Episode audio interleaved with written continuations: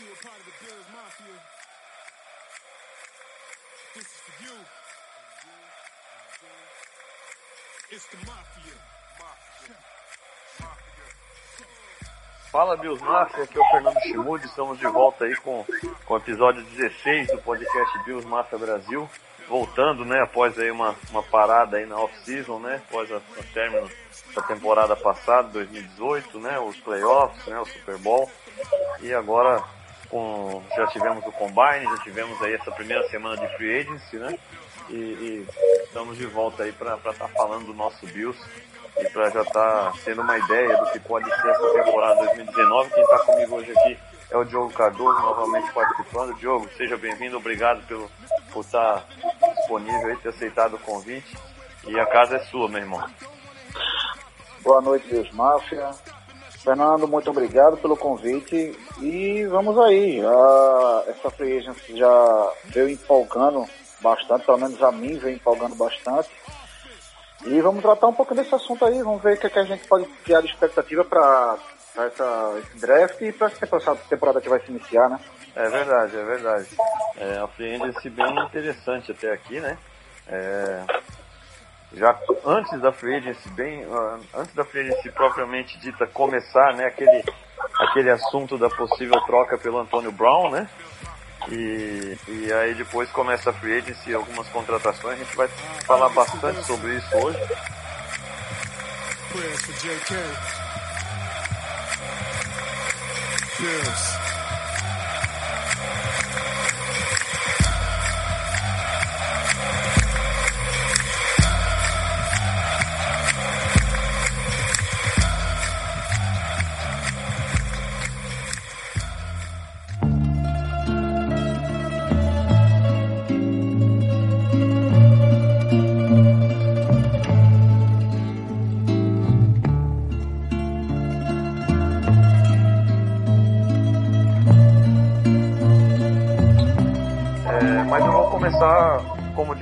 Costume, com, com algumas perguntas, né? O pessoal sempre interage, o Rodrigo Fagnani, né? Sempre participando.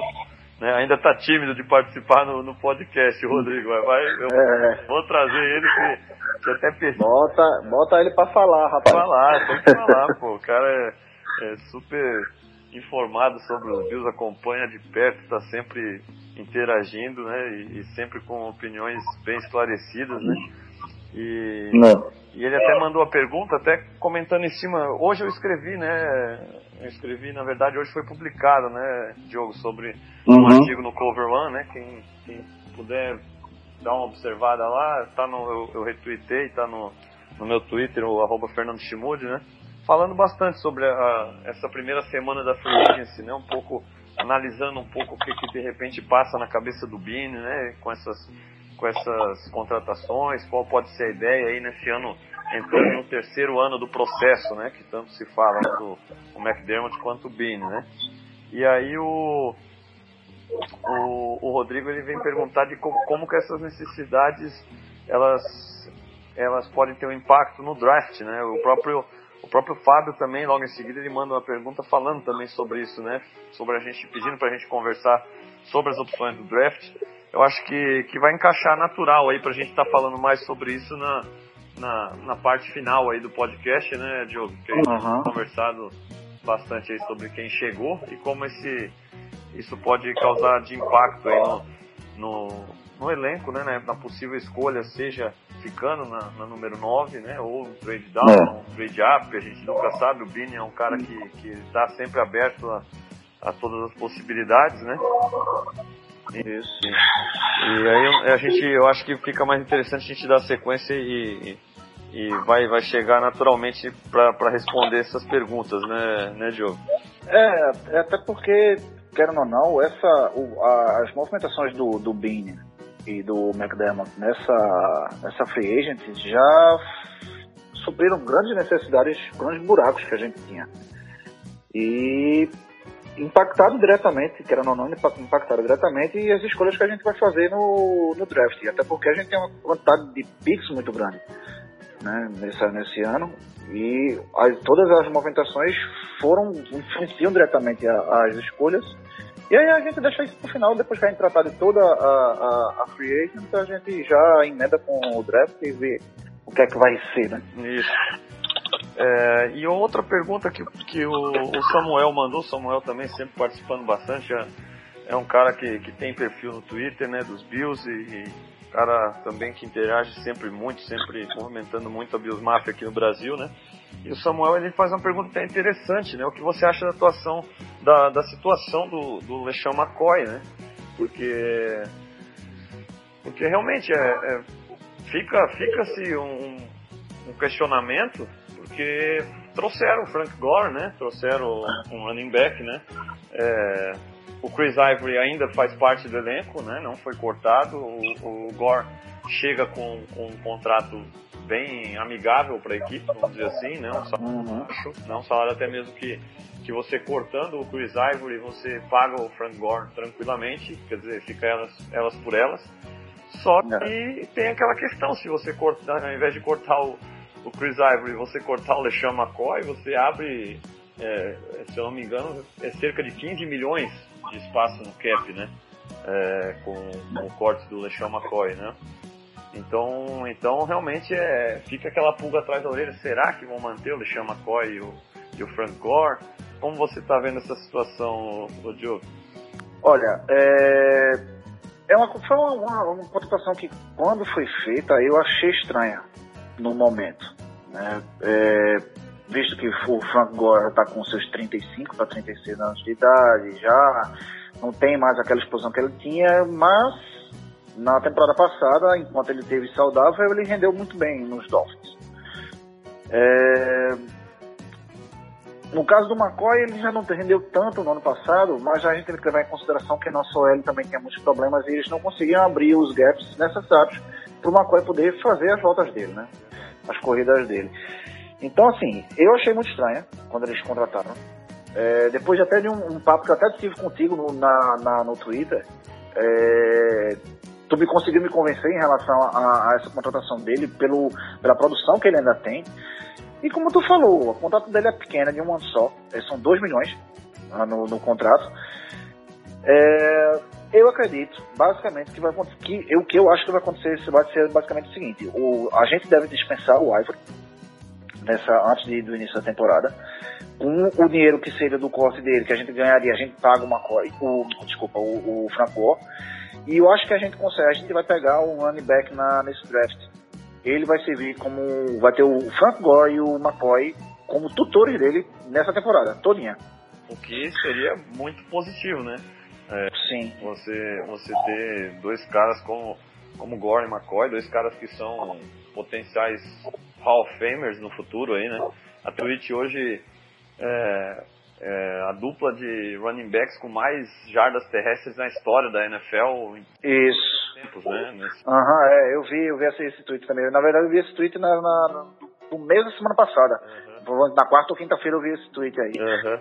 E, e assim, só para terminar de responder o Samuel, é, realmente é, é, válido a gente questionar, óbvio que é, né? E, e o Bini, como um general manager um homem de negócios, é, quem garante que de repente, caso aconteça de chegar no draft e tiver um prospecto que realmente eles achem muito interessante para ser escolhido, não digo em primeira rodada, porque eu não vejo os Bills escolhendo o running não, rodada agora. Também não, também não acredito. Não tá em 2008 ali, não tá na época do CJ Spiller, né, que o pessoal é. escolhe o Spiller no top 10 tendo o Fred Jackson e Marshall Lynch, né, mas uhum. mas mas ainda, mas de repente se tiver um prospecto muito interessante que que o Benny ache é, realmente um cara tão diferenciado a ponto de gastar uma escolha de segunda rodada, o que eu já acharia muito, mas quem sabe, né? Quando acha um prospecto realmente que realmente agrada muito, que pode ser um running back de repente que vai fazer muita diferença por muitos anos,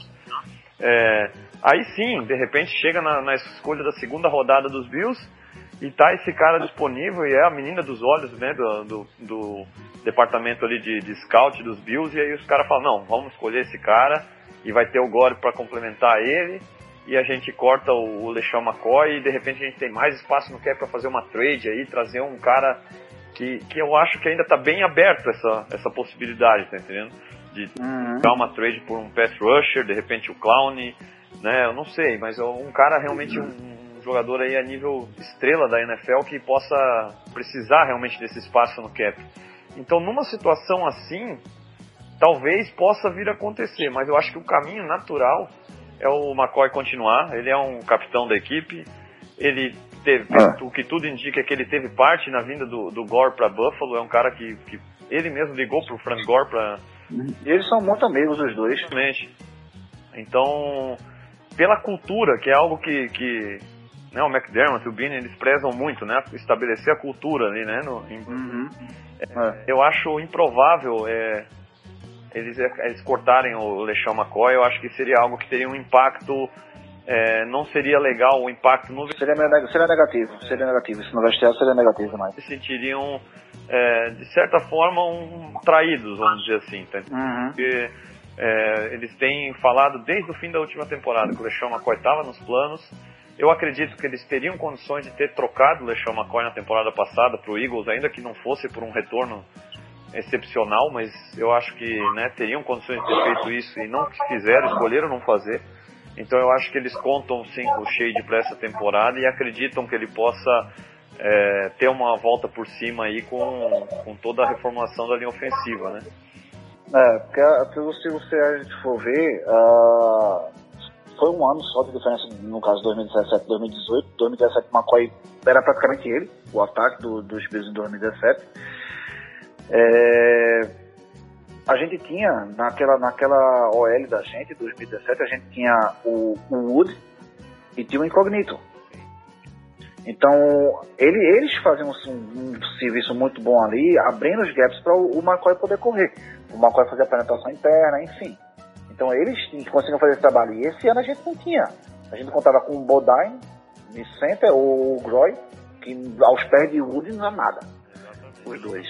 Você, você, na saída do Incognito, você entrou com, com o Jordan Mills. Então, assim, fica muito complicado. Ficou, é, ficou realmente muito difícil para ele poder render alguma coisa com a OL que a gente tinha. E a gente sabe. É, Muito abaixo, né? O, é, a produção da linha ofensiva dos Bills, principalmente no, no, no quesito do jogo corrido, né, foi muito abaixo, foi muito abaixo. Realmente a gente vê aqui, por exemplo, o Chris Ivory, que é um, um running back num estilo completamente diferente do LeSean McCoy, que é aquele cara que, que ele, ah, é, ele, o mínimo gap que ele achar, ele vai atacá-lo com toda a força do mundo ali e ganhar uhum. duas, três jardas, o que for possível. Via que ele já não conseguia é, ganhar essas duas, três jardas com consistência, quanto mais o que está sempre buscando aquela, com sua visão, né, achar um espaço interessante para para conseguir aquela corrida mais longa, né? Então, bem complicada a vida do Shade, né?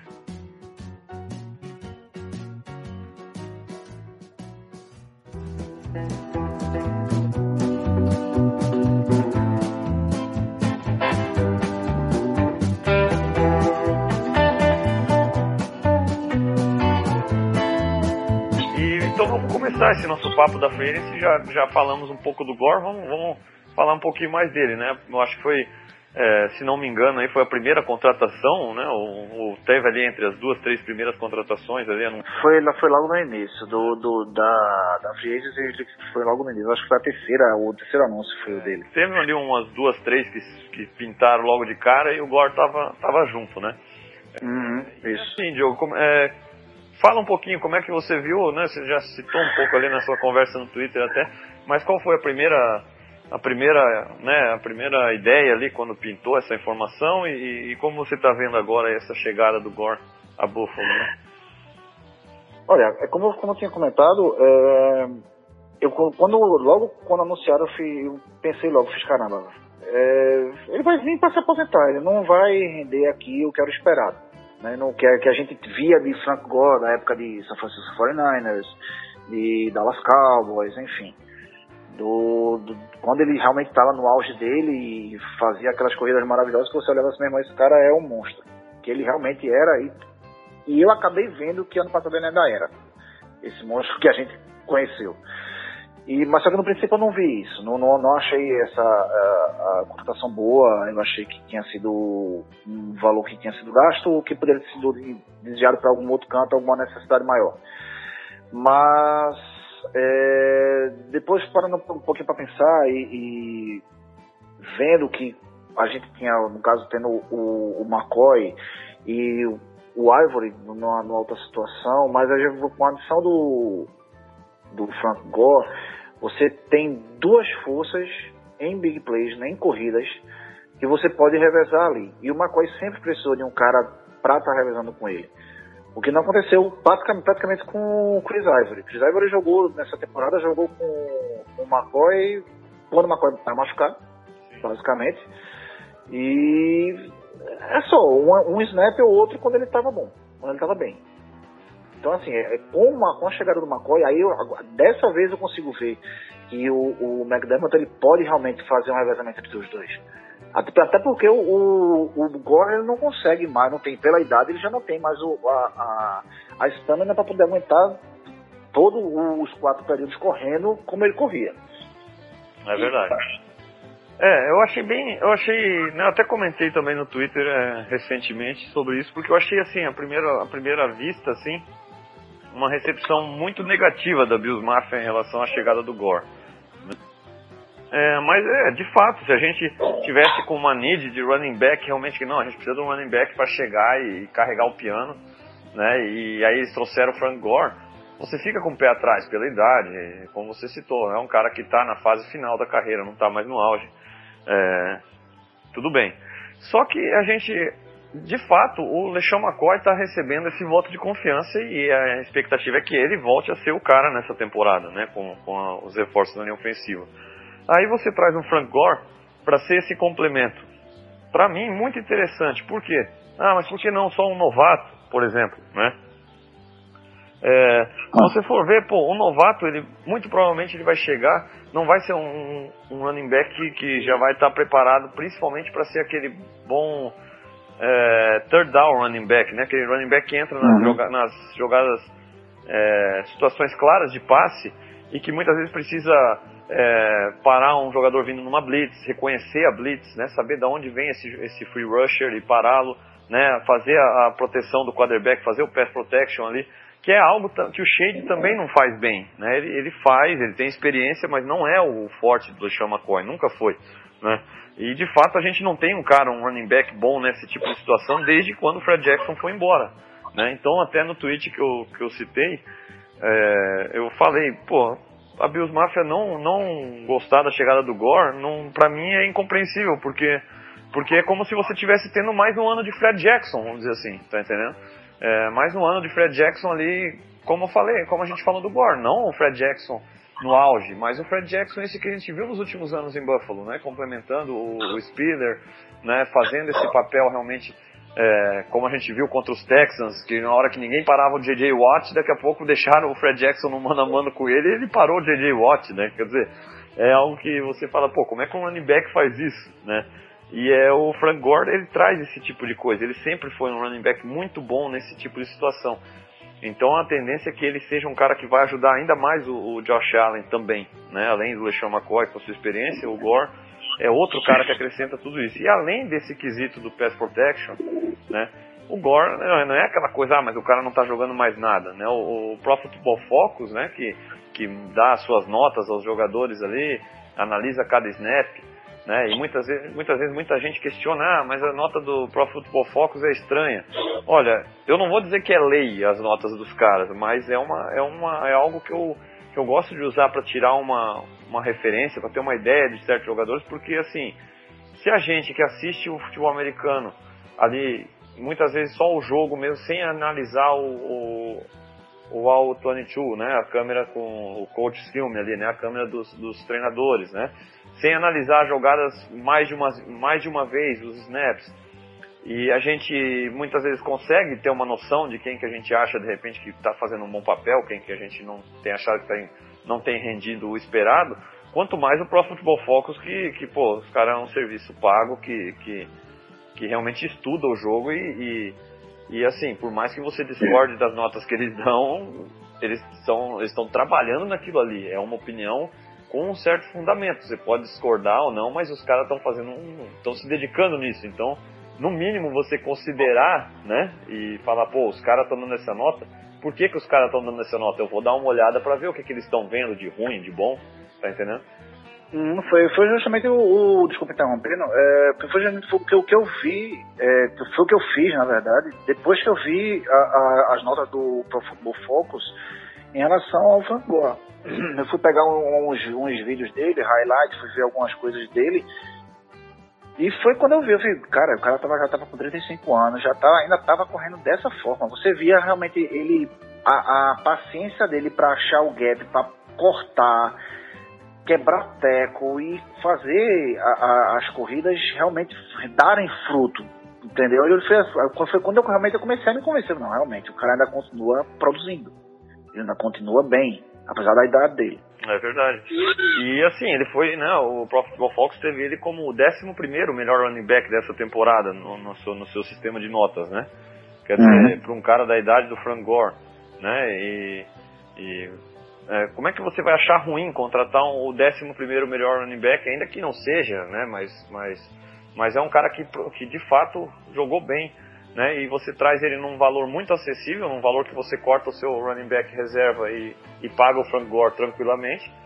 E além de tudo isso, você tem esse acréscimo no, no, no, na proteção do quarterback, na ajuda de proteção do quarterback, e ainda um cara que é famosíssimo por ter um, ser super dedicado, né, no, é, se dedicar demais nos treinamentos, ser um exemplo, né, ser um líder, ser um cara que, que aí você tem um LeSean McCoy, você tem um Frank Gore, e aí você escolhe um running back, ainda que você não invista, mas que, é, muita coisa, e você escolhe um running back na quinta rodada, na sexta rodada, esse garoto, pô, ele vai estar, tá, ele vai tá trabalhando numa, numa sala de running backs ali que, que não tem como ele poder aprender mais do que com o Frank Gore e com o LeSean McCoy, ver o que, que está fazendo, né? Ver como eles se preparam, né? Então, então eu acho assim, foi uma contratação que eu, que eu gostei bastante porque eu acho que só acrescenta, só acrescenta o e, e não é aquela coisa assim, ah, se o Frank Gore não jogar nada, a gente está perdido, sabe? Não é, não é bem por aí. Ele veio para complementar, ele não veio para ser o diferencial, né? Então eu acho que, que o que ele ajuda vai ser muito mais positivo do que o que de repente pode não ter mais gasolina no tanque para fazer, né? Aí pode acabar que com a união de, de Frank Gore e LeSean McCoy eles, em conjunto, possam acabar sendo um diferencial no ataque dos Bills, né? Os dois juntos. É, é. Essa união dos dois. Nossa torcida é essa, né, Diogo? É. E, e para isso acontecer, também houve muito investimento na linha ofensiva, né? Como a gente falou. Muito. Uma unidade que, que eu acho que o pessoal se divide um pouco em qual foi pior em 2018, a linha ofensiva ou o grupo de recebedores. Né? Na minha opinião, a linha ofensiva foi pior. E, também, também achei. E, e aí o investimento foi feito, né? O primeiro com a chegada do. Morse, né? Um center em que os Bills tiveram que gastar, né? Tiveram o, cara mais bem pago da NFL, né? E, e uhum. são. Muitos queriam o Parades, né? E... Eu era um deles. É, é Diogo. Pode falar. É, como, qual foi a, a, como foi aí a, a sua reação a essa movimentação aí? Ó, vê só, é, eu, eu sempre, quando, antes da Free Agents, quando eu estava começando a analisar quem estava disponível, quem poderia ficar disponível, né, é, nessa Free Agent, na posição de center, o meu, meu olho foi bater logo primeiro em Matt Paredes. Certo. certo. Mas eu não descartei em nenhum momento o Mitch Morse, porque são dois grandes centers. Os dois são muito bons. Então, assim, para mim, o que viesse, para mim, eu já estaria realmente extremamente feliz. Se os, os Bills fossem em cima de algum, algum center nessa free agent. E acabou que veio o Mitch Moss. Foi, a, foi o primeiro momento que eu tive a, uma alegria na, nessa free agent. Foi com a, a chegada dele, a, a confirmação dele. É, a gente já tinha tido, já há um, acho que umas duas semanas ou três semanas antes da, de começar a free agent, a confirmação da contratação do Spencer Long que ele também joga como center, mas ele também atua como guard. Então, eu com, com esse personagem eu já fiquei assim, pô, vai ser esse o center que a gente vai contratar, vai ser também trocar meia, seis por meia dúzia em relação ao Bodine. Mas com a chegada do Mitch Moss, é, foi a, a, a alegria minha para essa OL, porque vai ser, é um cara que ele tem um, um, um first step muito bom. Ele consegue fazer os, os bloqueios de uma forma que realmente poucos centers conseguem. E os números comprovam isso, né? Eles, nessa temporada de 2018, pouquíssimos sacks em relação a, a, que passaram por ele. Acho que foi um ou dois, no máximo, se não me engano. Foi um sec, é. Se não me engano, foi um sec apenas. E, e acho que Hurry Up foram, foram nove, se não me engano, a temporada toda. Então, assim, é, é foi uma, uma aquisição que eu achei maravilhosa. Foi um, um upgrade enorme em relação ao L da gente. É um cara que ele, que, pela a capacidade dele, vai ajudar e muito o Josh Allen, dá tempo para o Josh Allen poder ver as rotas e fazer o passo correto. Além disso, vai poder ajudar LeSean McCoy e Frank Gore nas corridas. Então, assim, não, não, tem, não, não teve uma, uma aquisição que foi uma das melhores em relação ao OL. Não, para mim foi melhor. Em relação ao OL, é, foi essa a, a contratação de Mitch Moss. Independentemente do valor que foi gasto, até porque a gente tinha cap para isso. Então tinha que investir mesmo. Não tinha muito para onde correr. E o principal, né, quando a gente vê esse investimento mais alto, assim, em relação a, a cap, é, é, que o Bini ele tem trabalhado de uma maneira exemplar, assim, com os contratos, né, porque você fala, você vê, pô, o center é o mais bem pago da NFL, pô, de repente um cara ou outro fala, nossa, mas para que dar tanto dinheiro para um jogador na, na linha ofensiva, um cara que de repente teve problemas de lesões, né, se ele se machucar, se ele tiver uns problemas aí não vingar, né, e aí é, quatro anos de contrato, mas o Bini ele tem sido muito esperto realmente nas negociações, porque na maioria dos contratos, é, isso aconteceu com o Morse, aconteceu com o John Brown, aconteceu com o Cole Beasley, né, com vários contratos que foram feitos, uhum. que a gente olha e são contratos de três, de quatro anos, né, só que todos esses contratos o Bini está se aproveitando desse momento que os Bills têm bastante espaço no cap e está fazendo o, está dando o dinheiro garantido já no primeiro ano, está fazendo né, o, o, o, valor mais bruto mesmo da coisa, né, o maior volume da, do.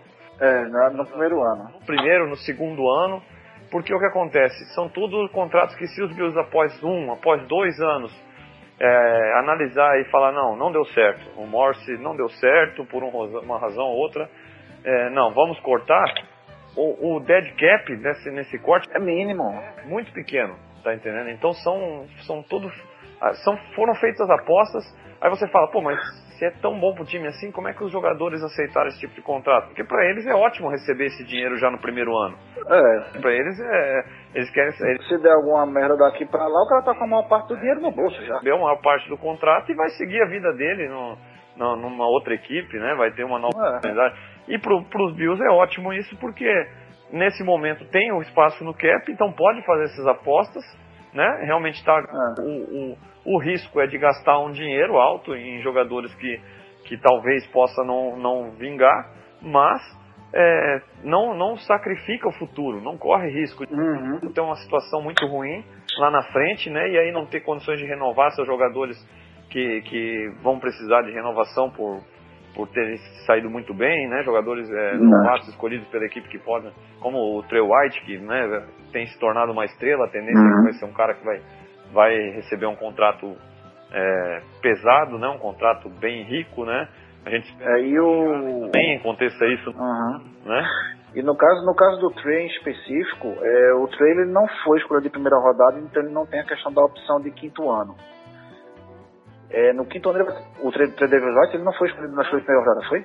Foi primeiro ponto. Escolhe, escolha 27, no finalzinho da. da... Pronto, da, da, da, pronto. Então, então ele tem, tem, a escolha da. Veja a situação dele, porque ele tem a escolha ainda da quinta rodada da, do quinto ano. Isso. Ainda com o salário de, de, de Hulk, de Hulk. E você tem um, um, no caso desse gasto dessa, nessa free agent agora, a maior parte nos dois primeiros anos, ele vai entrar agora no terceiro ano, na terceira temporada dele, é justamente os dois, os dois próximos anos é a, a, terceira temporada dele, a quarta temporada, no quinto ano, a gente vai estar fazendo fazer a renovação. Então a gente vai estar com o cap liberado para poder fazer a renovação dele, um valor mais alto, enfim, então toda. Foi tudo muito bem estudado, muito bem planejado. Os caras não fizeram nada, nada à torto, não. Exatamente, é. Então, todos os, né, todos os jogadores que a gente vai estar falando aí, por mais que um ou outro você um, um torcedor ou outro pode achar, nossa, mas para que dar tanto dinheiro para fulano, para ciclano, né? É, no fim das contas, todos estão em situações bem parecidas de contratos. Uhum. É, no papel são 3, 4 anos, mas na verdade são contratos de 1, 2 anos, que se o jogador de repente não provar ali naquele 1, 2 anos que realmente está é, no nível desse contrato ou até melhor, é, tem um escape fácil aí para os Bills sem ter muito problema Sim. de cap space, né? Então é bem Sim. interessante essa maneira que estão que estão agindo com essas contratações até aqui. É. Né? É, ainda na linha, é um, um cara que, que eu não conhecia de perto e está me surpreendendo muito o pouco que eu fui buscar ver e, e, e tirar informações é o, o Teco Tain Insec, né, ex-Redskins. Insec, é. É um cara que chega aí, acredito eu, para ser um, um dos tackles titulares. Não sei se de left tackle, de right tackle, porque ele, ele joga nas duas, né? É um cara que jogou nos Redskins, jogou muito bem. Já veterano, Isso. né? Um cara já experiente, 32 anos, não é um garoto. É um menino. Passou por arena, liga, já passou por vários, né? Já bem rodado, né? E chega a Buffalo é, com, com essa aposta para ser um dos tackles aí. Eu acredito que será um dos tackles titulares. Vai ter a competição. É, O que, que você achou dessa daí, Joe? O que, que você deu para pesquisar um pouquinho? Pronto. Sec- É, a princípio, realmente, eu estava na mesma, na mesma situação que você. Eu não, não conhecia muito o Time Sec e fui buscar. é, conhecer, saber, ver como é que ele era dentro de campo. É, a maioria dos snaps dele foi feito como left, como left tackle, apesar dele também jogar de, de right, mas a maioria foi como left. E independentemente de, de um dos lados, qualquer lado que seja da, da OL, o trabalho do cara foi muito bem feito. Ele foi muito bem feito. Ele, ele conseguiu, ele consegue é, fazer a, a, a proteção, o pass protection bem. Ele consegue fazer a, situa- a pass protection bem. Me empolguei bastante vendo o- o- os highlights dele. Que ele é um, como falou, você falou, é um cara já experiente, então assim, ele meio que sabe os meandros da situação. Ele não pode não ter mais aquela mesma explosão de, de quando draftado, mas ele sabe se posicionar bem, ele consegue, é, ao alargar o, o pocket, facilitando a vida do, do quarterback. Então, foi uma, uma aquisição que eu gostei, gostei muito. E pra mim ele não tem erro não, ele é titular, não tem quem tome a posição dele, seja pelo, pelo lado direito ou pelo lado esquerdo da linha. Não, ele é titular, não tem o que discutir não. É, é ele e Mitch Moss que pode botar o resto até a gente pode. Aí a gente, aí, aí a gente, a gente discute, mas os dois tem que ser titular, não tem pra onde correr não. É, eu acredito muito que ele chega realmente para ser titular e, e, e tem condições para isso, sabe? Eu acho que ele estava atrás de dois tackles numa situação que, que os Redskins estavam bem servidos realmente nas posições de tackles, né? E, mas sempre que jogou, jogou à altura dos, dos titulares, né? Então, e é um cara que a gente, quando a gente vai pesquisar e vê o torcedor dos Redskins é, lamentando com, que perdeu o cara, né? Então aí você É, o cara, o cara da. O cara da reserva, né? Ele era de rotação. E você vê os caras falando isso. A gente viu o, o- a gente viu o Jordan Mills ir embora agora, a gente viu o Jordan o, o John Miller ir embora agora e a gente não tá lamentando nada, né? Então, Não, a gente tá graças a Deus, cara. quer dizer, né? Não tem muito que é, com certeza é interessante. O Isaac é um cara muito grande, né? Um cara realmente físico É, imponente.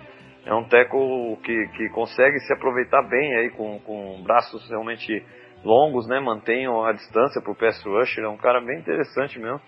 Eu, achei- Uhum. eu tô bem, também, tô bem, confesso, tô bem empolgado aí, confiante que ele possa é, segurar a barra aí como um dos tackles titulares.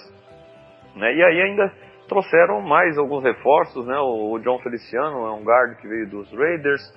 é. Isso aí realmente eu não, não conheço nada dele, vou ser bem sincero. Eu também fui dar uma pesquisada, algum, al- tenho algum, algum, algumas pessoas aí que, que confiam nas avaliações que falam, olha, Fernando, não vai, não vai ser só um cara não, é um cara que tem condição de chegar e ser o guard titular. E eu não duvido, porque a situação de guard dos Bills também não é nada, né, tá Hum, tudo não é nada boa. É, o White Teller entrando no segundo ano, né, mas isso. um cara que, que a gente espera que tenha um crescimento, né, e possa seria bom, né, ele se manter crescendo, evoluindo, né, por ser um cara jovem, né, mas a gente Uhum. tem certeza que, que ele vai Que vai dar um cara que vai dar certo, né? vai manter sua posição, né? Então o, o Feliciano chega aí para disputar também, né? E, e, e a gente tem a expectativa que e ainda tem o, o, o Waddle, né? O, o outro right tackle que veio dos Patriots, né? Isso. Foi, foi a última vinda. É outro jogador que chega aí também com experiência nos Patriots. A gente sabe que muitos jogadores não conseguem repetir né, o, o nível de sucesso em outras equipes que eles têm jogando em New England, né? A gente espera que o Waddle seja diferente, né? De qualquer forma, Diogo, é, eu gosto assim, eu achei muito interessante, escrevi isso no artigo, que a maneira que está lidando. Pô, não deu para trazer de repente um, um, um teco ou um guard de, com um nome que a gente fala, não, esse cara ele chega e vai ser titular absoluto e tá tranquilo, né? O Morse, Uhum. esse cara, de centro, É. né?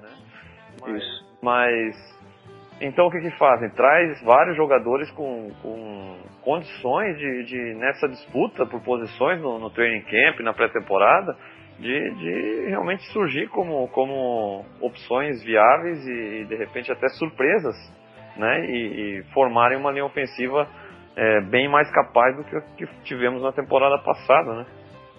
É, acho que pega- pelo, pela, pelo nível da, da- das contratações nesse free agency, a minha expectativa é que a, nossa OL seja, já, já é melhor do que a do ano passado. Sim. Independentemente se você usar o, o White Teller na guard, ou não sei se o Dawkins ainda tá, mas enfim, independentemente de quem entre ali, mas você, você já tem uma- aquisição de um Time Sec, de um Mitch Morse, o John Feliciano, que eu não conheço, mas como você falou, de, pode surpreender. Eu tenho o Spencer Long, que tem uma experiência dele, que pode jogar de, de guard também. Então, assim, a gente já, já começa a vislumbrar um OL que realmente possa, que vai ajudar. Isso aí já, eu não tenho mais dúvida que essa OL vai ser melhor, que vai ajudar a- a- o Josh Allen cumprir as funções dele e abrir os gaps que o McCoy e o Frank Gore vão precisar para poder fazer as corridas deles. Isso aí eu não tenho dúvida nenhuma. Só preciso saber quem, quem é que vai assumir cada posição agora, né? Exatamente, até porque a gente tem o, o Feliciano, Spencer Long, né, o White Teller como, como jogadores que são realmente guards é, de origem, né? São, é a posição verdadeira deles. Mas aí é aquela coisa, com a chegada do Insec, a gente não sabe, de repente, eu, hum, eu acredito que a, a primeira tentativa será com o John Dawkins ainda como left tackle, né? Que é um jogador que foi escolhido na segunda rodada, é um jogador de draft dos Bills, né? E é um jogador que teve um ano de rookie muito bom e uma queda nesse ano, nessa temporada passada, jogando ao lado de jogadores que, que realmente eram inferiores a Incognito, ao Wood, né? Então eu acredito É, a, a, essa, a OL ela destruiu todo mundo, independentemente de quem entrasse ali. Você pegava um ou outro, ele conseguia fazer alguma outra coisinha, mas é, a OL em si, ela, ela, quem entrasse ali que não tivesse realmente, não fosse um jogador top de linha, não iria se destacar. Ele iria entrar na, na queda junto com todo mundo. Era um, era um puxando o outro ali. É muito. A linha ofensiva realmente depende muito do entrosamento entre os jogadores, né? E, e assim, a tendência. Eu acredito que o John Dawkins tem a primeira oportunidade de manter sua posição de left tackle, um sec de repente de right tackle, né? Só que assim, é, tudo vai estar. pode ter certeza que tudo vai estar sob consideração nesse, nesse, nessa preparação. É. É, Ah. De repente o John Dawkins vai ser testado como guard, né? um insect que vai pro lado esquerdo, põe o Waddle na, de right tackle, né? de repente outro jogador É. Pode ser testado como, como guard. Quer dizer, com certeza vai ser mexido, vai ser testado todo tipo de formação para encontrar realmente os cinco melhores jogadores ali para formar essa linha ofensiva e, e facilitar a vida, né? Tanto do Josh Allen quanto principalmente dos running backs que tanto sofreram na temporada passada, né? É. É, além do, da linha ofensiva, é, teve a adição do Gore e além de, da, da, da posição de running back, tight end, né, uma posição que a gente é, cortou o Charles Clay, né, decidiu Graças a Deus. sem Charles Clay, cara É. que na temporada passada principalmente teve muita baixa, um cara que não dava para contar, né, porque realmente é, sofria muito com lesões, né, sempre tava meia boca, nunca tava, né, era um Fora que a gente perdeu o jogo com ele, né? Por conta dele, basicamente. Verdade, é, foi uma temporada difícil né, pro Charles Clay e eu acredito que, que na reta final o próprio Jason Klum já era uma opção mais viável do que ele, né? Vinha Uhum. já, né? até pela idade, É. potencial, né? Então decidiram cortar o Charles Clay e aí traz, trazem o Tyler Croft, né? Que veio ex-Bengals, né? Chega Né? com, vindo de uma temporada que não fez muito alarde, não teve muito destaque, teve alguns problemas de lesões. Né? Como você vê a chegada do Croft aí, Diogo? É, a chegada do Croft eu vejo ela como uma chegada para de apoio, mais uma chegada de apoio à proteção para o Josh Allen. O Tyler Croft é um, um jogador que ele consegue, faz bem a, a questão do- dos bloqueios para passe. E eu acho que o, o, McDermott vai usar ele bastante nessa, nesse tipo de situação. Ele como um bloqueador e não como um recebedor de passe. Para mim, quem vai, quem vai se assumir o piano na posição de Tyrande como recebedor vai ser o Jason Crum a partir dessa temporada. O Tyler Croft ele deve ser utilizado muito também para recepção, mas deve ser utilizado muito na questão de end zone, é, quando está na red zone, aí você vai ser mais utilizado. Mas eu acredito que na priori o Croft ele vai ser usado como bloqueador. Eu gostei, no geral eu gostei. Já para mim já é uma, uma um upgrade em relação ao Charles Clay que ele já não ele já não estava não, não, não, já não conseguia render mais que ele rendia quando mais novo e nem quando rendeu em 2017 em 2018 realmente a, a, a One dele foi meio trágico. O Croft ele vem como uma, uma, melhora. Ele já, já é um pouco mais novo do que o, o Charles Clay né? e pode, pode ajudar bastante o, os Bills nessa na parte ofensiva. Na parte de bloqueio e na parte da red zone. É o, o que eu tô o que eu tô visualizando agora. É, o, pra quem não lembra, né, o, o Tyler Croft ele teve uma grande temporada em 2017, né? É, o Tyler, o Tyler Eifert estava machucado na época, né? Vive, né? Inclusive, na verdade. Ele em 2017, de repente, foi o melhor Tyrant dos Bills, já em 2017, né? Porque, para quem não lembra, naquele fatídico jogo em que os Bengals né, eliminaram os Ravens e colocaram os Bills nos playoffs, o Tyler Croft teve dois touchdowns naquele jogo, né? Então, então ele já teve uma contribuição para os Bills maior do que muito Tyrande, né? Buffalo, né? Então já, já, já, foi, já foi bem, né? É, já, tá, já chega com moral, né? E, e assim, é aquela coisa, eu, eu gostei também da contratação. Bom, mas Fernando, você gosta de toda a contratação. não, é, não, é, não é questão disso. Óbvio que a gente, a gente olha, de repente, é, teriam nomes mais interessantes, né? É, o próprio Cook. Na posição. É, é. é, e assim, é um. Mas o Tyler Croft é um cara que é sólido, é um cara que tem potencial. Se ele conseguir ficar saudável, ele, ele pode voltar a jogar nesse nível de 2017. E aí os Bills têm um, ótimo Tyrant titular. E caso uhum. não aconteça, né? Os Bills têm um escape, no caso dele, já no ano que vem, tá entendendo? É, porque ele, o contrato dele ele tá, foi tão, tão bem amarradozinho que se ele não render esse ano, ele, a gente pode dispensar ele ano que vem Exatamente. sem custo algum. É, ele já está ganhando o seu dinheiro legal agora e o dispensa fica facilitada na temporada que vem. É. Né? E aí o que acontece? Esse ano a, a, a classe no draft é muito boa de ends, então eu acredito que, que é, será uma posição que os Bills devem investir no draft, tá entendendo? É uma posição interessante, às vezes com uma escolha talvez de segunda rodada, talvez de terceira ou até de quarta, você consiga um, um, um prospecto bem interessante na posição para estar tá ali se desenvolvendo né, com o Tyler Croft à frente e juntamente com o Jason Krum, né? Então, é, por isso, né, acaba sendo uma aposta interessante. É um cara que também ajuda a bloquear, que é muito importante no, no, no jogo terrestre. E os Bills também têm usado muito, muitas formações usando quatro wide receivers, é, principalmente no fim da temporada. O Dable usou bastante isso. Então, uhum.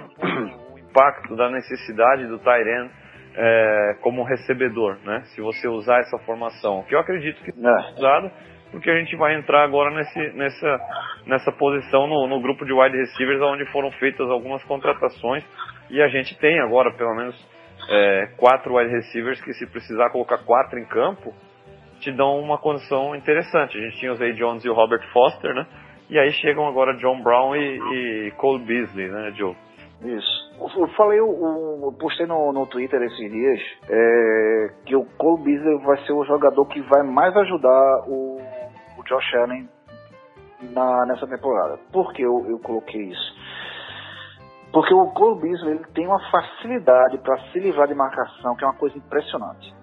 Ele consegue, por mais que o jogador tente ficar próximo dele, ele consegue no mínimo umas duas jardas à frente, separação. livre de separação, para poder conseguir fazer as recepções. E ele ali no slot, que foi uma posição que ele jogou muito no, nos Cowboys. Cowboys? É. é era. A posição dele. Então, assim, é, é ele vai ajudar demais, vai ajudar muito ali nessa, nessa justamente por ele o que a gente mais viu nessa temporada 2018 foi o wide receiver não conseguindo separação e o Josh Allen segurando a bola no pocket, esperando alguém se, se livrar para poder conseguir fazer um passe. Muitas vezes a gente viu passe com janela muito apertada, com dois, três é, jogadores de secundária marcando ali para o cara poder fazer a recepção, ou seja, vai ter mais um escape. É, o, o vai ser aquele jogador que você vai olhar, você vai ter a sua rota principal com o John Brown em profundidade, é, com o Zay Jones, com o Robert Foster, tá marcado, você pode olhar para ele que ele vai estar tá com umas duas jardas de, de separação fácil. Então, assim, para mim foi da, dos recebedores, foi a melhor contratação foi essa de, de Cole Beasley.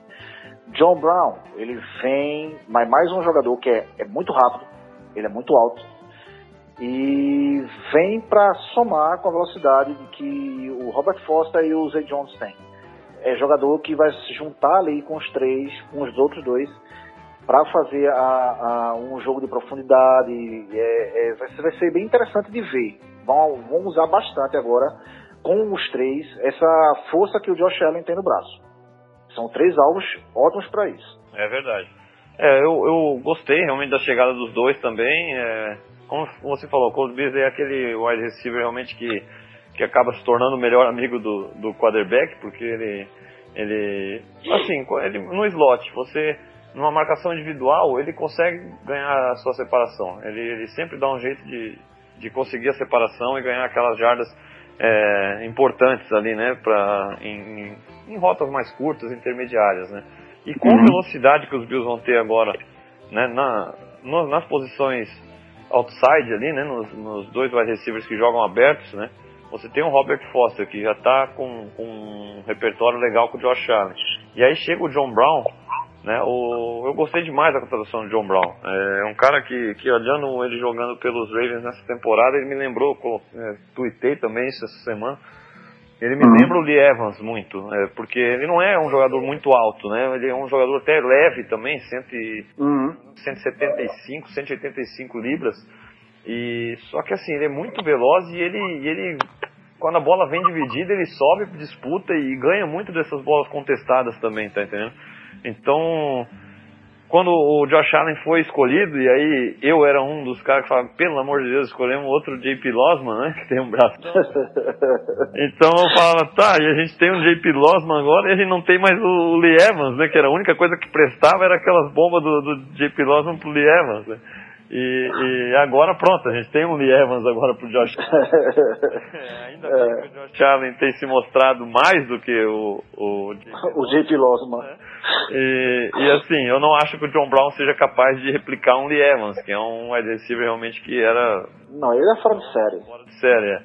Mas ele chega. Só de ser um jogador nesse estilo e, e, e podendo replicar um pouco do que o Lee Evans oferecia né? Com certeza já uhum. demais o. Muito, vai ajudar muito. Cara, né? E, e, e, aí o Zay Jones, né? É um outro cara que, que muita gente já começou, pô, mas agora nós temos o John Brown, temos o, o Foster crescendo, aí o Cole Beasley vai pro slot, e aí o Zay Jones, aí já vi gente querendo trocar o Zay Jones, já vi gente questionando.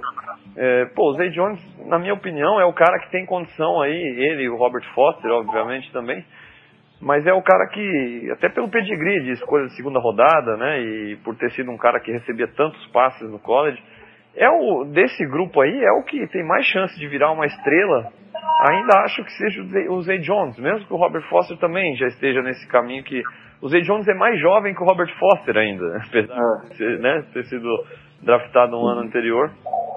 E assim, o Zay Jones eu acho que essa temporada vai ser muito importante para a gente ver com, porque ele, não, ele vai ter outros alvos interessantes ali que vão atrair atenção também. E ele eu acho que é o cara que vai que vai ter finalmente essa essa possibilidade de mostrar o porquê que foi feito esse investimento nele. Não sei se tu vê da mesma maneira, João. Não, é o, o, o Zay Jones ele é um, um, caso bem atípico, né? Porque na, na, temporada de estreia dele a gente se estressou muito, se irritou muito com, com ele e ele conseguiu dar uma reviravolta absurda para o que foi em 2017 e o que ele fez em 2018.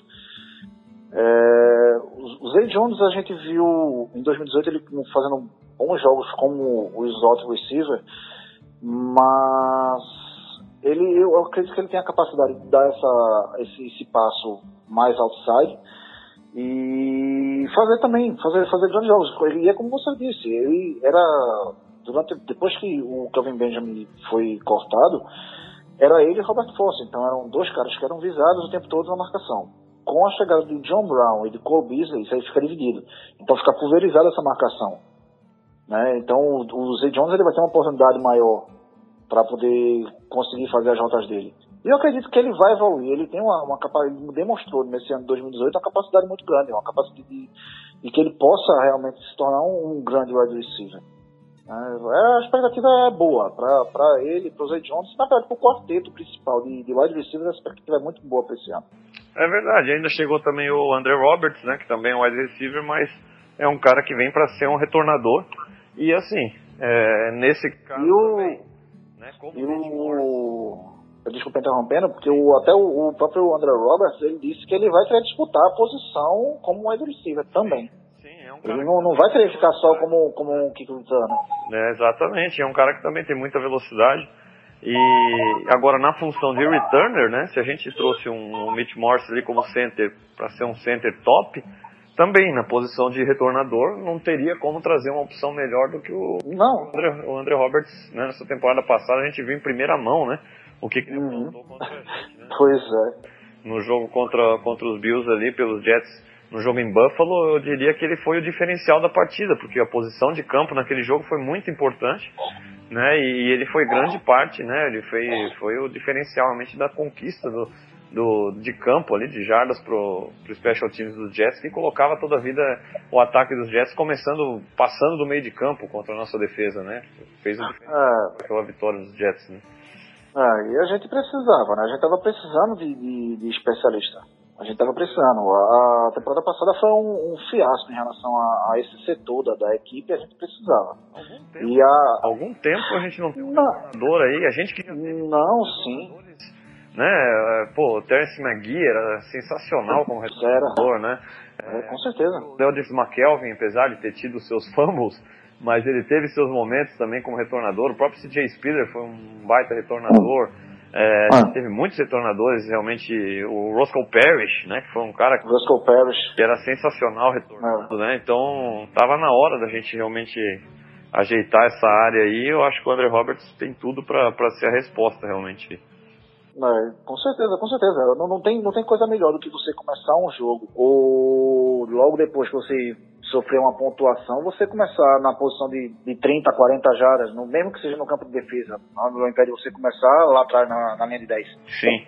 Então, Coisa que- tem, tem comparações. Muito, né? Micah Hyde Sim. retornador de punts pra, pra simplesmente assegurar que não ia acontecer um fumble, né? Algo que É, né, tava complicando demais a gente, né? A gente raramente viu o Micah Hyde retornar um punch. É. Garan- Era pra garantir que não ia Garantir que não ia dar merda. É, exatamente. Bem por aí mesmo.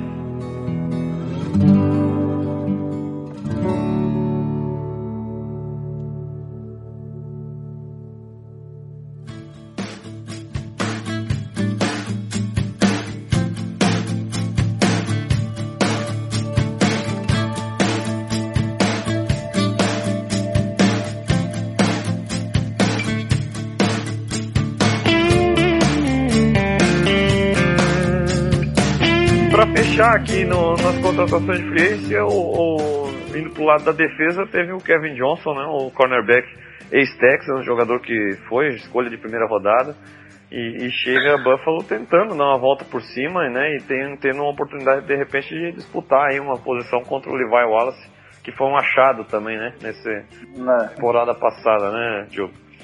É, o, no, caso, no caso do Kevin Johnson, a- uma preocupação maior, ele não.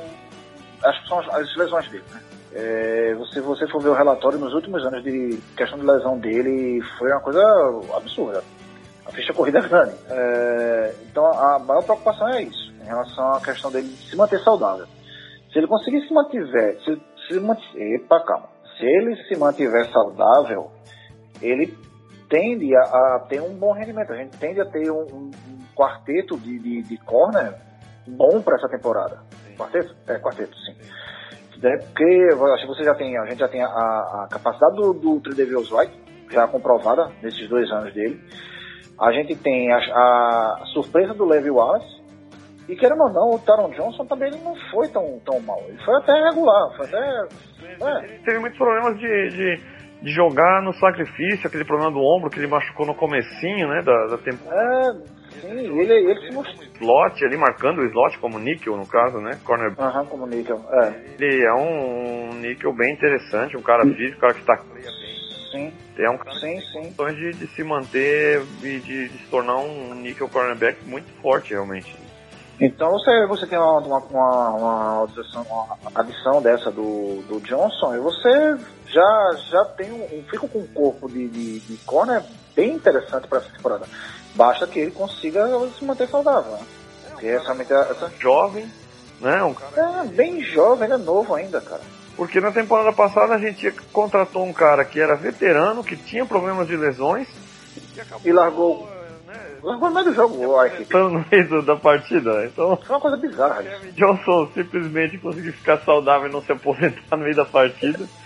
Tá bom, né? É. Né? Com certeza, ele, ele, se man- mantendo saudável, melhor do que o Felipe Gaines, com certeza ele é.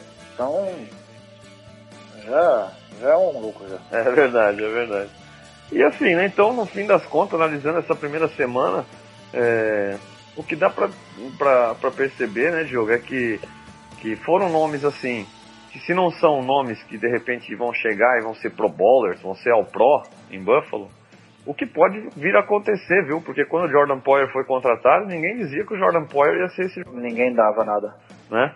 O É. Micah Hyde, que, que era mais Saiu embaixo de Green Bay. né? Era um cara com mais nome que o, que o Poyer, mas ninguém esperava que ele ia se tornar um Pro Bowler, ele virou um Pro em Buffalo, né?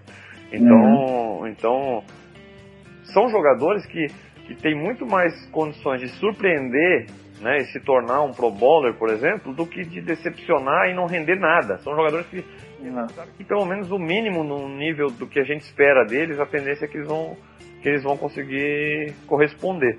E isso acaba colocando o Buffalo numa situação muito mais confortável no draft, né? A gente vai entrar agora nesse assunto aí que o pessoal tava pensando. Isso. É, porque foi precisava de OL, veio um monte, né? Pra É. competir. Precisava de wide receiver. Vieram dois com condições de serem titulares e um que quer competir ainda também e achar um espaço que é o André Roberts. Quer dizer, é, precisava de end. Vem um end que saudável tem condições de ser um bom end titular. Né? É, precisa de um running back urgente porque só tem o Shade. Já veio o Gore, quer dizer, já tem dois running backs. Não é aquela coisa que não, se não draftar um running back, estamos perdidos. Então, todas essas mexidas em uma semana, é, o Bean coloca, ele se coloca numa situação bem confortável no draft para poder fazer aquilo que ele realmente falou, de ir de melhor jogador disponível. Né? Isso. Então, É. então agora a gente fica naquela expectativa. Ainda tem a possibilidade do Zig Ansah, né, de chegar ainda com o pass Sim. que seria bem interessante, né? Seria uma adição maravilhosa, viu? Porque Pra você, você ter o, o Zig Ansah de um lado e o Jerry Hughes do outro, ia ser um negócio muito, muito bruto viu, nessa, nessa defesa. Pois é, e aí a gente teria uma, uma, uma condição de, de também fazer a rotação da linha ali e ter Trent Murphy, ter Shaq Lawson, né? Pessoal que Sim. bem também. Então, É. quer dizer, é, chegando um pass rusher, que eu acredito que chega ainda nessa free agency, ou via trade, né? O que que, o que que você acha, qual o caminho que o Bini vai tomar nesse draft aí? É, seja Ó. colhendo na 9, seja trade, o que que você tem, o que que você tá achando aí nesse momento, Diogo? É porque é, tudo no- nessa, nesse draft tudo vai depender de como é que estejam as saídas anteriores à, à nossa pick, né? É, porque Bini é aquele cara que ele gosta de acumular picks. A gente, a gente viu isso na, no que ele veio fazendo durante a temporada 2018 e é um, é um cara que ele quanto mais escolhas que ele possa ter no draft para poder ele escolher com calma as necessidades, ele vai fazer. Então eu não duvido que ele possa dar um trade down. Eu não, não duvido que ele possa fazer isso. É, E a- a- a- eu gostaria muito, mas independentemente disso, de, fazer o trade down ou não, é, eu ainda acho que a gente ainda precisa de um defensive tackle para poder substituir o Kyle Williams. A gente ainda tem esse pequeno buraco aí na, na parte da defesa. E eu iria atrás, se tivesse, se sobrasse, no Ed Oliver. Eu acho um prospecto bem interessante, que poderia adicionar bem para a, a nossa, na nossa defesa. É, não sendo isso, se ele sair antes, escolher o melhor. Escolher o melhor e o que a gente, a gente pode fazer, né? A gente não tem muita, muita, muita saída em relação a isso. A gente conseguiu, nessa free agent, praticamente fechar todos os buracos que a gente tinha no ano passado. Então a gente realmente tem que, a gente tem que correr atrás realmente. O melhor prospecto que aparecer, que tiver na nossa pick, pega. É vai ser basicamente vai ser isso que vai acontecer. É verdade. É, o, o Bean, ele realmente ele, ele, ele vai tentar se aproveitar dessa posição no draft, né? A gente tá bem na frente do, do, do Denver Broncos, né? Que é uma equipe que deve buscar um quarterback. Então, quer dizer, alguém que queira quarterback provavelmente vai, vai tentar um trade-up ali para passar na frente do Broncos. Né? E uhum. aí a nossa escolha é a perfeita para isso, né? Uma na frente ali do Broncos. Então, quer dizer, deve aparecer alguma proposta e eu acredito que o Bini vai tentar tirar proveito é, disso aí, né? É bem provável que aconteça isso. Mas ficando na 9, realmente é bem interessante porque a gente deve ter chances com alguns prospectos é, com capacidade de se tornarem estrelas, né, na, na NFL. Uhum. E aí, realmente você tem que analisar, porque é como a gente falou, pô, a gente precisa de um wide receiver agora, Talvez não, porque né, chegaram Beasley e slot, chegou o John Brown para jogar outside, aí já tem Zay Jones e Robert Foster, ótimo. Mas de repente, aí eu, e aí a minha opinião pessoal, eu boto fé que o Metcalf pode ser um, um wide receiver de, de, de, elite, realmente. Não, eu também, eu também acredito nisso, eu acredito nisso. Se você tem uma escolha, tem a possibilidade de, de escolher um cara desse, e você acredita nisso, se o Bini acreditar nisso, se os seus scouts acreditarem nisso, né? Eu acredito que, que, que, que, vai, ele vai aproveitar essa oportunidade, independente de quem ele contratou na free agency ou não, porque é o que tem parecido é isso, que Buffalo está é, tá confiando realmente que, que as estrelas vão ser draftadas, né? Vão ser via uhum. né? É. É, e os jogadores que vêm na free agency são jogadores para complementar, né? Então, então é um jogador que eu acho interessante se ficar na 9. O, o Oliver seria outro também, você falou tudo. Eu, eu não vejo tanto assim a Nid porque, porque assim, o Lotulo ele é um cara que, apesar de muita gente não gostar e, e, ficar com o pé atrás, e eu também já fiquei bastante com o pé atrás e tal, mas é um cara que, para fazer a função dele ali, que se espera dele, ele, ele faz o suficiente, vamos dizer assim, para é. aquela função, né? E aí você renova com o Jordan Phillips, que é um cara que, que numa rotação ele rende. Eu espero muito. Tem um Harrison Phillips Canon, que foi Hulk ano passado. Eu espero muito do Harrison Phillips. Eu, eu, eu espero muito a evolução dele nessa temporada. E ele joga nas duas. Ele joga na função do Lotus ou ele pode jogar junto também. Então, eu tenho uma expectativa muito grande com, com relação a uma evolução do, do Harrison Phillips para essa temporada. Tá? Por isso eu não vejo essa need tão grande na posição de defensive tackle. Mas de qualquer forma, você ter um Ed Oliver e um Harrison Phillips juntos, para quantos anos a gente pode ter essa dupla de defensive tackles, né? É. Então, é, seria também muito interessante. E, e, assim, vai ser, vai ser bem legal, vai ser bem legal a gente acompanhar esse draft para os Bills, porque, como você falou, Diogo, as principais necessidades, elas foram fechadas. Né, pelo menos assim, é, de uma situação que a gente tem um, um piso nas posições agora. Né? Então, o jogador que chegar através do draft, a tendência é que ele tenha a condição de te oferecer um potencial maior, mas você já tem aquele piso que é que é numa, que te dá uma certa tranquilidade, né? Então, é, a gente para é, gente... Josh Allen para esse ano, para a evolução da equipe para esse ano, é, a expectativa acaba sendo muito grande, né? É, a gente está na hoje a gente está na posição cômoda. Hoje a gente, a gente pode dizer assim, não, pô, a gente está nesse draft com uma posição cômoda de realmente escolher o melhor prospecto que tiver no board. Porque a, a, ano passado a gente tinha uma penca de buracos que a gente tinha que preencher, que não conseguiu se preencher tudo.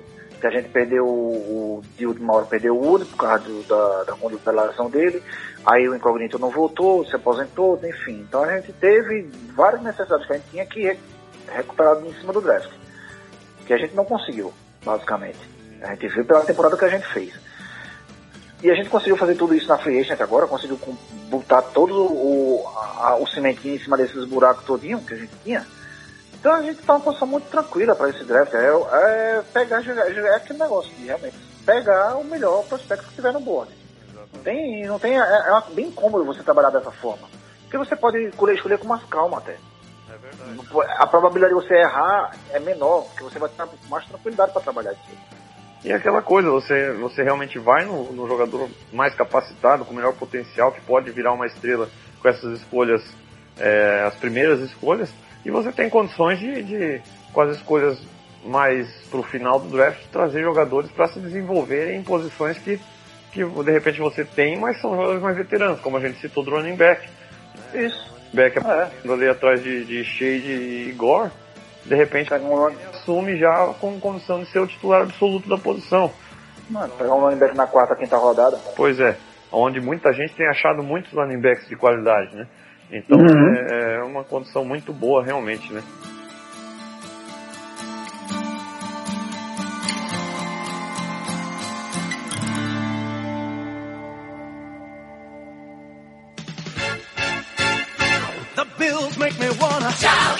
Jogo, o tempo voa, né? O episódio. Passamos de uma hora já. Exatamente, o episódio foi muito bom aí. A gente deu para tocar em bastante assunto aí do que aconteceu nessas últimas semanas, nessa off-season, né? E eu só quero te agradecer mesmo, Diogo. Eu agradecer pela participação. As portas estão sempre abertas aí para você estar tá participando aqui do Bills Mafia Brasil no Fumble da Net.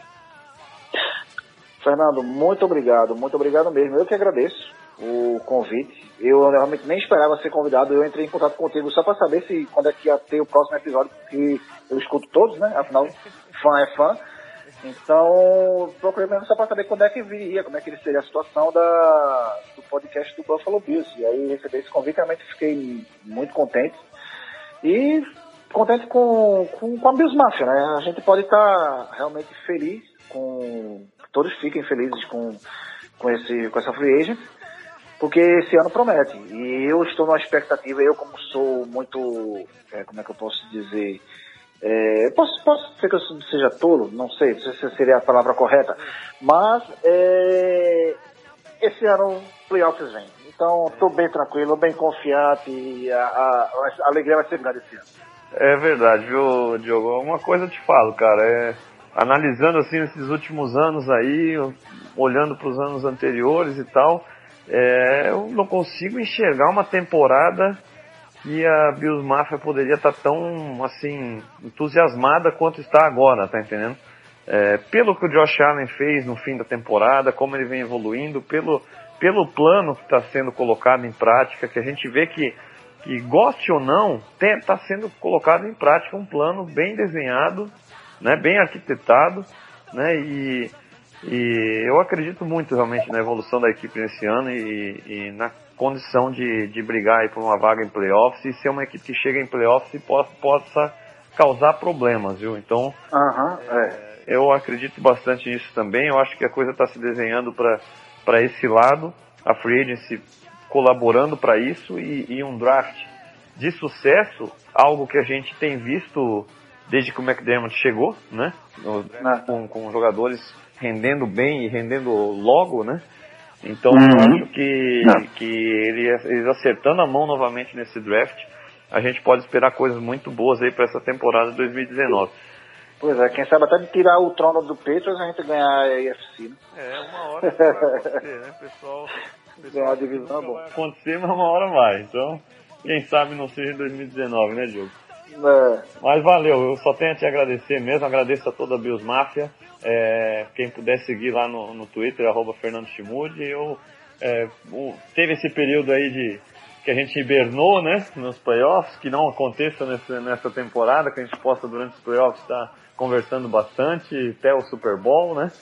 Mas realmente estou na correria. A minha temporada aqui pessoal tá, tá bem corrida, com, com bastante jogos, e aí não sobra tanto tempo assim também, mas, mas pode ter certeza aí que, que sempre que puder estar trazendo o melhor conteúdo possível aí relacionado aos Bills, eu vou estar trazendo para o pessoal e, e, conto sempre com, não só com você, Diogo, mas com todos os nossos ouvintes aí, toda a Bills Mafia que participa tanto nos grupos aí, e a gente vai estar continuando aí, é, trazendo, fazendo esse conteúdo, né, para para todos os fãs dos Bills no Brasil.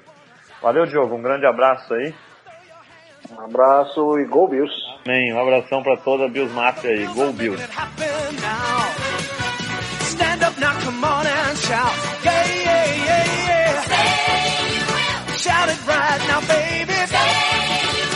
Come on, come on.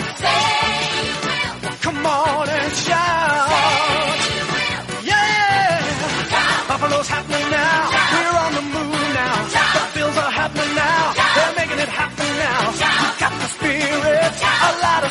yeah. We got the spirit. Just watch it happen now. Hey, hey.